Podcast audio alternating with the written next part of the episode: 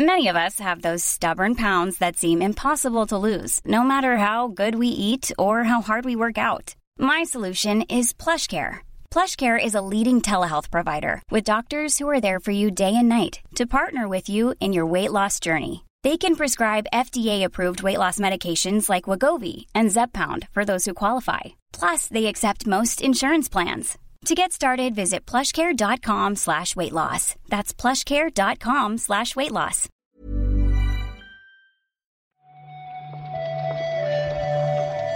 Buenos días, bienvenidas, bienvenidos a esta nueva recarga activa. Hoy es miércoles 10 de mayo. Sigo siendo Pep, aunque cada día venga con una voz distinta, perdonad. Y vamos a comentar aquí la actualidad del videojuego con Juan Salas. ¿Qué tal, Juan? Hola Pep, ¿qué tal? Bueno, un poco mejor que tú, eh, siento escucharte todavía así de mal. Espero que, que esta semana tan prometedora acabe por, por, curarte. Ya, a ver si puedo estar un poco calladito, aunque sea el fin de semana. Lo voy a intentar, uh -huh. pero desde luego hoy volvemos a tener unas cuantas cosas que comentar, unas cuantas noticias, así que vamos a por ellas. Muy bien.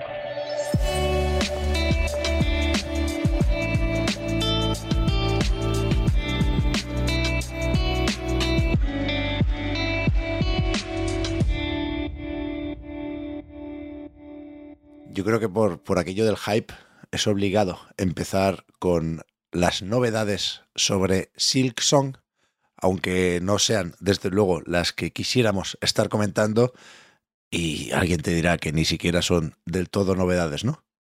Sí, es verdad. Nos hemos despertado con, con un tweet ¿no? a las 3 de la mañana, eh, hora española, de Matthew Griffin, de, del equipo de Team Cherry, de marketing, que comentaba que, bueno, que el Silson no iba a salir en esta primera mitad de año por cuestiones de, de pulirlo, que esté mejor. De hecho, el tweet decía que habían planeado eh, lanzarlo en la primera mitad de 2023, pero debido al eh, que el desarrollo continuaba y que estaban con, con muchas ganas ¿no? de, de poder eh, hacerlo lo mejor posible y que los fans, por tanto, estuvieran encantados. Entiendo que a lo largo de la mañana Twitter se llenará otra vez de, de la imagen ¿no? de Hollow Knight con la peluca de payaso, pero creo que son buenas noticias que, que por lo menos eh, no, no esté con un crunch horrible y el juego llegue en las mejores condiciones posibles. La verdad es que cuesta imaginar cómo de grande les va a quedar esto, ¿no? Porque siempre ese es el, el, el motivo de el retraso, si es que consideramos esto un retraso, que yo creo que sí, ¿eh? porque es verdad que, aunque nunca ha llegado a tener fecha, sí estaba dentro de ese grupo de juegos que por haber salido en el showcase del año pasado de Microsoft, pues tenía que salir antes de junio de 2023, ¿no? No va a ser el caso, no es el único, así que ya, bueno, ¿qué le vamos a hacer, no? Esperaremos un poquitín más. Sí, sí, sí, habrá que esperar un poquito. Eh, lo bueno es que hay muchas cosas a las que jugar mientras tanto desde luego. Ayer vimos también el informe financiero de Nintendo, que cerró su año fiscal justo después de que grabarais, Juan, la, la, recarga activa de ayer. Y bueno, ya sabemos cómo funcionan los informes de Nintendo, ¿no? Sabemos que tenemos que ir, por ejemplo, a ver el número total de Nintendo Switch vendidas desde su lanzamiento y ha quedado un número bonito esta vez, porque son más de 125 millones. Más de 125 millones en total, casi 18 millones en, en, este año fiscal, que son, creo que son 22% menos ¿no? que el año anterior, pero sigue siendo una cifra considerable. Yo me he estado fijando en los datos de, de la noticia de pusiste ayer en A Night. Eh, me llama la atención el, el, ascenso, por ejemplo, de las Nintendo Switch OLED, ¿no? que han subido más de la mitad, de 5 millones a 9 y pico. Es un, una buena cifra. Claro, es que aquí están teniendo en cuenta todo el año fiscal, aunque se puede hacer la resta para ver cuántas han vendido en el último trimestre, ¿eh? son 3 millones, pero que, que la OLED creo que salió en octubre de 2021, con lo cual... Menos recorrido. Tenía menos meses ahí para acumular ventas, exacto.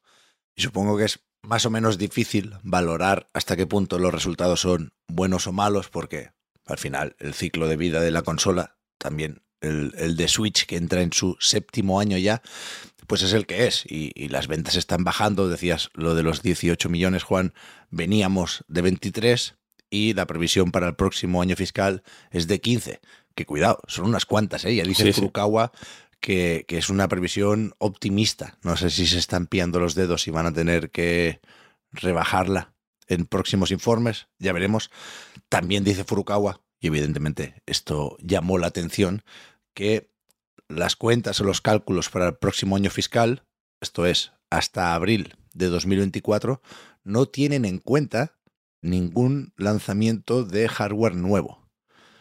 Con lo cual, a no ser que esté jugando al despiste y que esté midiendo muy bien sus palabras, entendemos que la sucesora de la Switch llegará, pues eso, más tarde. Sí, eso sería lo lógico, ¿no? Es verdad que al final te puedes agarrar lo que quieras y lo puedes ¿no? leer al revés, ¿no? Eso quiere decir que no lo van a contar, no lo, explican, pero va a salir, ¿no? Eh, si quieres creer, todo, todo es posible. Pero bueno, es verdad que en este año fiscal que comienza ahora, eh, seguramente empezará bien, ¿no? Con cierto lanzamiento que no se menciona en esta recarga activa. Em, pero aparte de eso, yo por ejemplo me he fijado en, en, la entrada que decía antes, ¿no? Que pusiste ayer en la Night, en, las, en los juegos, ¿no? Que más han vendido de Switch. Es cierto que, que Splatoon 3, que empezó muy bien, se puede decir que se estancó un poquillo, ¿no? Se ha quedado en unos mm. poco más de 10 millones, aunque sigue siendo una cifra buenísima. Eh, yo siempre voy a ver eh, las, unidades que ha vendido Mario Kart 8 porque es una cosa tremenda. Eh, en ese año fiscal, 8 millones casi medio para llegar casi a los 54 millones en total. Es una, barbaridad. Y bueno, ya te comenté en un reload que a mí me gusta mucho Pokémon, así que muy contento de ver los 22 millones que ha vendido la dupla ¿no? de, de Escarlata y Púrpura.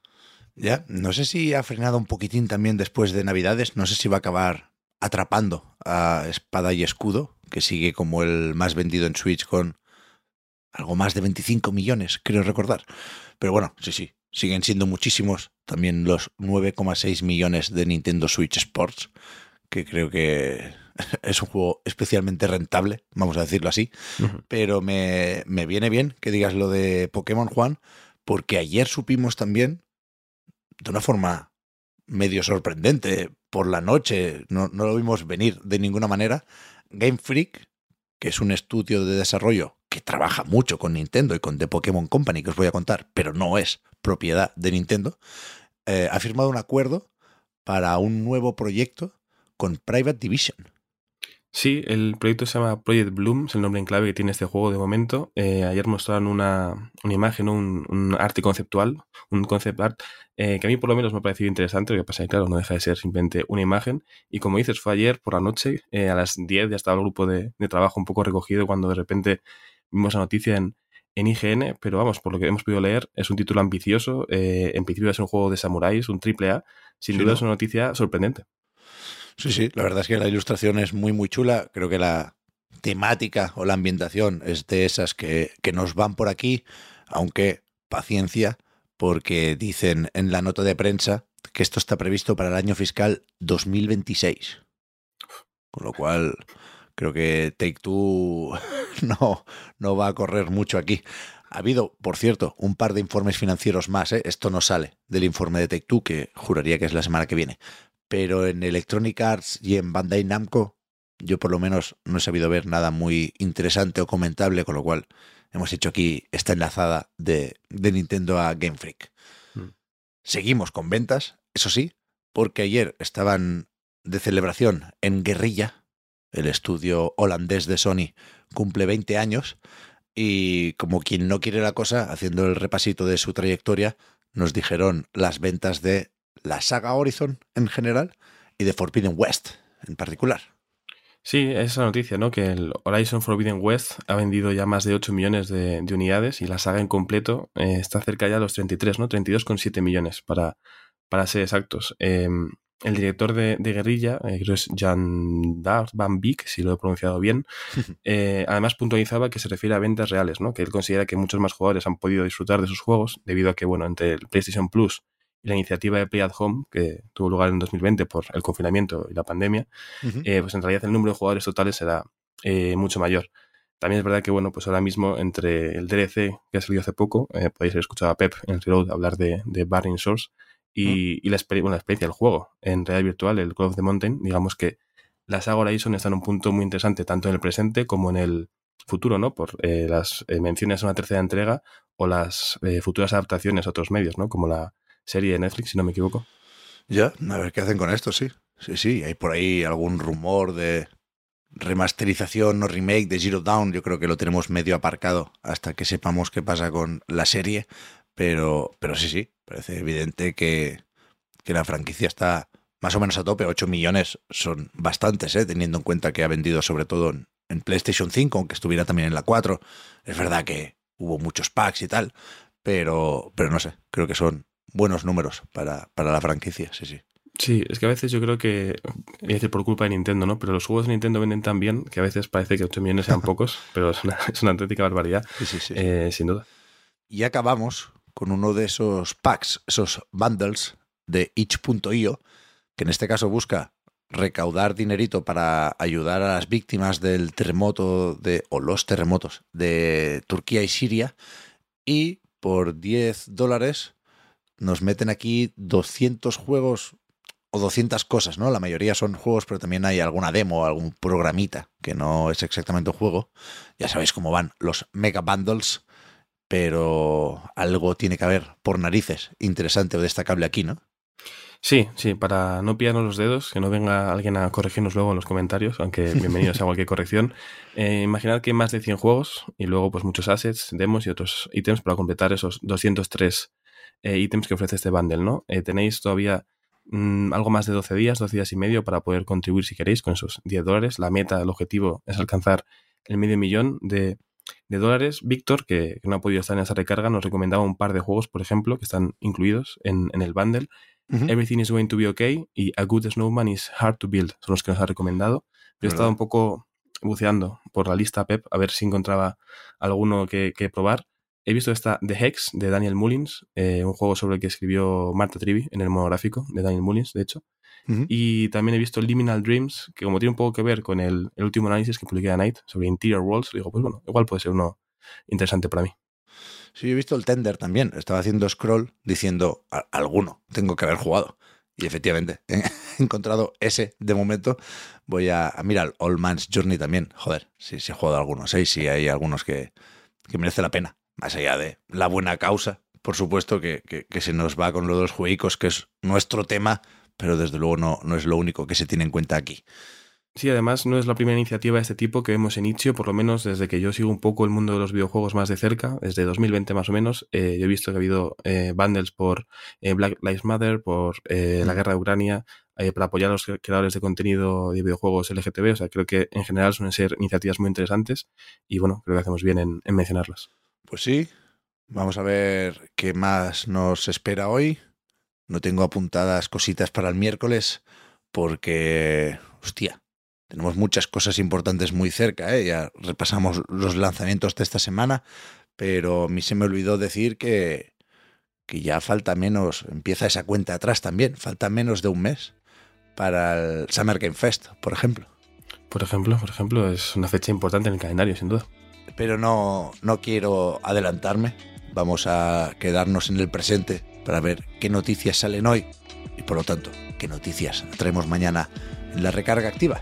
Perfecto. Muchas gracias Juan por haber comentado la jugada y hablamos Gracias ahora. Hasta luego.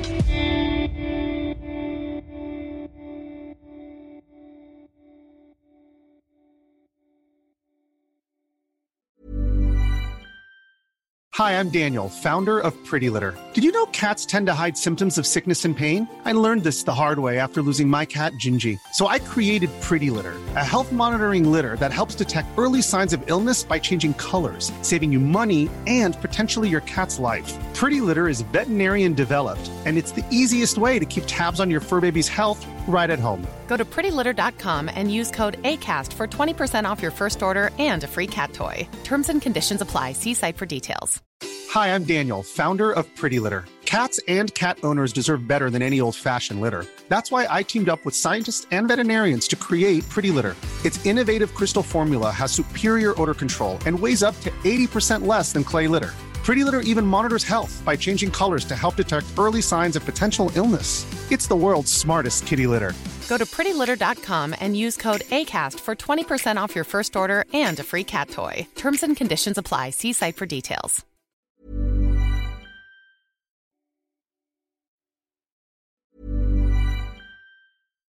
Hi, I'm Daniel, founder of Pretty Litter. Cats and cat owners deserve better than any old fashioned litter. That's why I teamed up with scientists and veterinarians to create Pretty Litter. Its innovative crystal formula has superior odor control and weighs up to 80% less than clay litter. Pretty Litter even monitors health by changing colors to help detect early signs of potential illness. It's the world's smartest kitty litter. Go to prettylitter.com and use code ACAST for 20% off your first order and a free cat toy. Terms and conditions apply. See site for details.